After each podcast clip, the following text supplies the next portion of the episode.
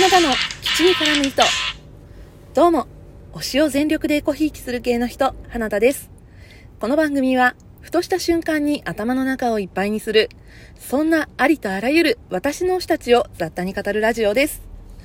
はい、あの、半沢直樹、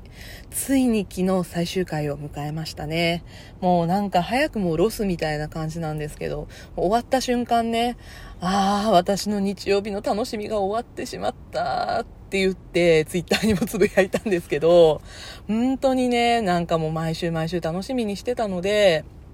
終わるの寂しいですね。なんかドラマは何でもそうなんですけど、こう終わるとね、離脱感というか、なんか、ああ、終わっちゃったなってこう浸る時間が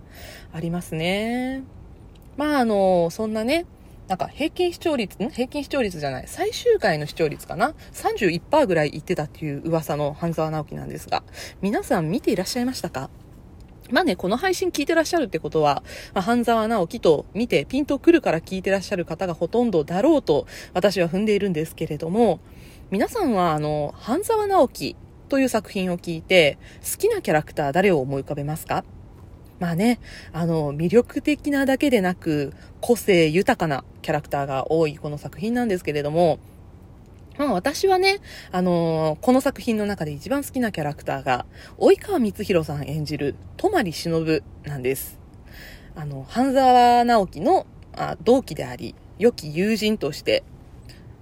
なんて言うんですか、こう、情報役的な感じでね、あの、データを集めてくれたりとか、いろんなことを教えてくれたりとかする存在なんですけれども、あ今回はね、あの、半沢直樹という作品を成り立たせるには欠かせない人物だった、泊忍という存在。そして、あの、半沢直樹のね、小説の原作の続編が最近発売されたんですよ。で、その続編に、まあ、あの、泊まりも出演をしているということで、まあ、あの、少しだけね、あの、原作の続編についても触れるようなお話をしていきたいなと思ってるんですけれども、まずね、この、泊まりのお話をしたいんですよ、私は。あの、私ね、多分最終回終わった後に好きなキャラクターの話しがちだなって思うんですけど、あの、ミュー404の時もね、菅田将暉くんが演じていた、くずみの話とかね、したんですけどね。はい。というわけで、あの、泊忍について、まずお話をしますが、えー、及川光弘さんが演じている泊忍さん。まあ、彼は半沢と同期で親友という立ち位置のキャラクターです。えっ、ー、と、ドラマの公式サイトのプロフィールはこういう記述になっているんですね。東京中央銀行有志部企画グループ次長、半沢の同期であり、同じ慶応義塾大学出身、校内切っての情報通で証券営業部や有志部の情報を駆使し、陰ながら半沢を支えている。もうなんかこの時点でね、こう、なんて言うんですか、半沢の女房役じゃないですけど、まあ、泊がいなければ、半沢のこう情報網というのはね、シャットダウンされてしまうんじゃないかというような感じなんですけれども、アエラという雑誌がありますね。あの、これがインターネット上で行った半沢直樹で一番好きなキャラクターはという質問があったんですけれども、まあこのアンケートで、泊忍、堂々の1位になっているんですよ。1位は、あの、主演の半沢でもなく、半沢の最大のライバル、大和田常務でもなく、この泊だったんです。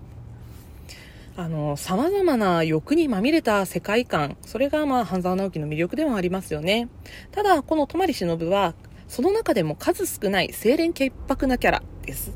で、あの、半沢にとって数少ない心を許せる存在としても、まあ、視聴者にとって清涼剤になっていたのではないか。ね、なんかあの、泊の顔を見るとほっとするというか、なんかそういう存在でしたね。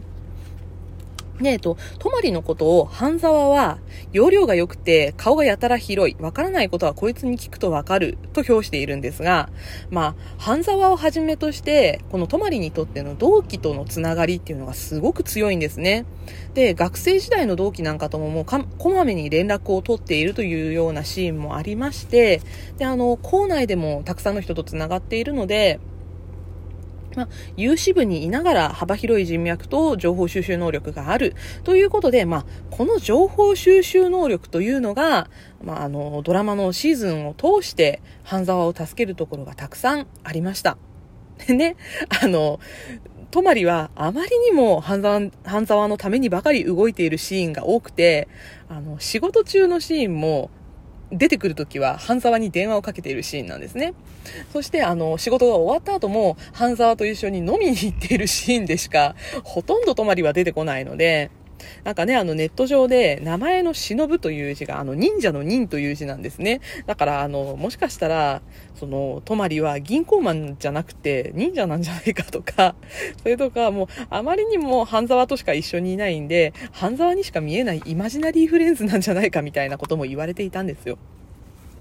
そしたらですね、あの、9月の6日の日に、あの、コロナの影響でちょっと撮影が間に合わなかったということで、半沢直樹特番が行われたんですが、まこのの、この特番の中で、及川さん本人が、あの、泊まりは、半沢にと、半沢から、アレクサのような使われ方をしていますからとか、それとか、まあ、泊まりは、半沢くんにしか見えないフェアリーなんじゃないか、なんていう発言をしていたんですね。私、この、あの、泊まり妖精説めっちゃ好きなんですよ。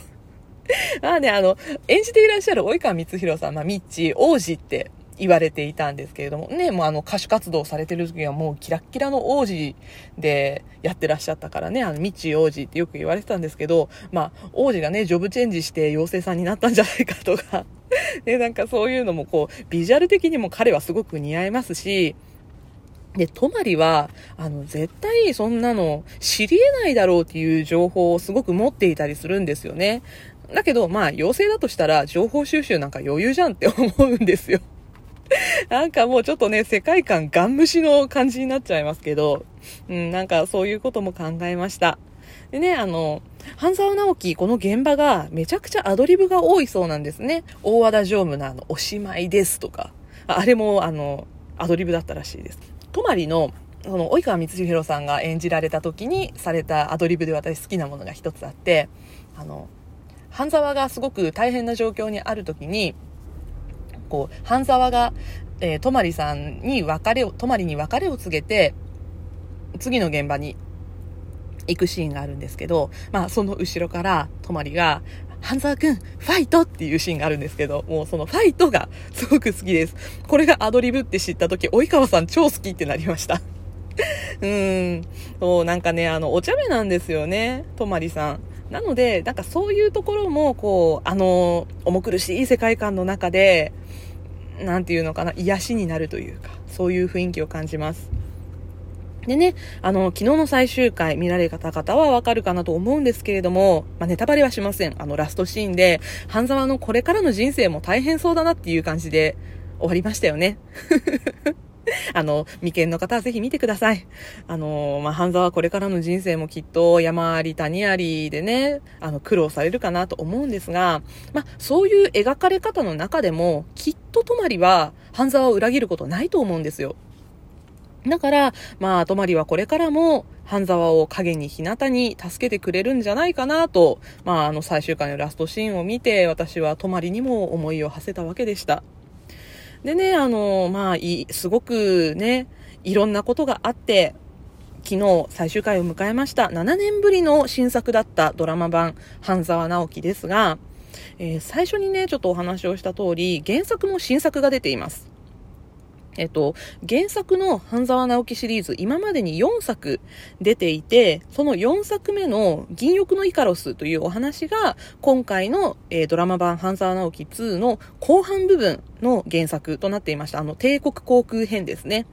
で、そこからの続きの作品っていうのは出てなかったんですが、えっ、ー、と、先日6年ぶりにシリーズ5作目となる、アルルカンと道化師という作品が発売されました。なので、あのドラマ版のファンとしては、ドラマ続編の布石になるんじゃないかと、まあ気になるところなんですけど、今回の作品ですね、あの、一作目、まあ、ドラマ版の前、ドラマ版一作目の前半部分にあたる原作、俺たちバブル入校組の半年ほど前を描いている作品がこのアルルカンと道化師になるんですね。